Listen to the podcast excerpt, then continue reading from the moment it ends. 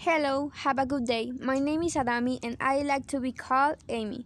I am 50 years old and I am Mexican. I feel that I am little clueless, outgoing but fun. Hello, my name is Yaciel and I like to be called Jazz.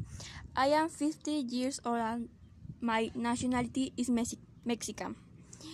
I consider myself a very positive and a funny nice person. Este día estaremos hablando de cómo vencer los obstáculos para lograr tus metas. Para lograr una meta personal debemos vencer los obstáculos internos y externos que nos lo impiden como son la falta de conocimientos, habilidades, motivación, autoestima, compromiso, autoconocimiento y miedo al fra fracaso. Escuché una frase que era muy cierta. Las metas en la vida son esos faros que nos iluminan en las noches cuando navegamos por este oscuro mar mundo cambiante. ¿Qué es lo que necesitamos para alcanzar nuestras metas? Automotivación. Es la energía que surge de nuestro interior. Está basada en nuestros deseos y valores más importantes.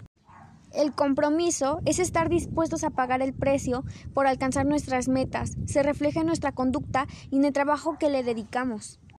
Adaptación y flexibilidad.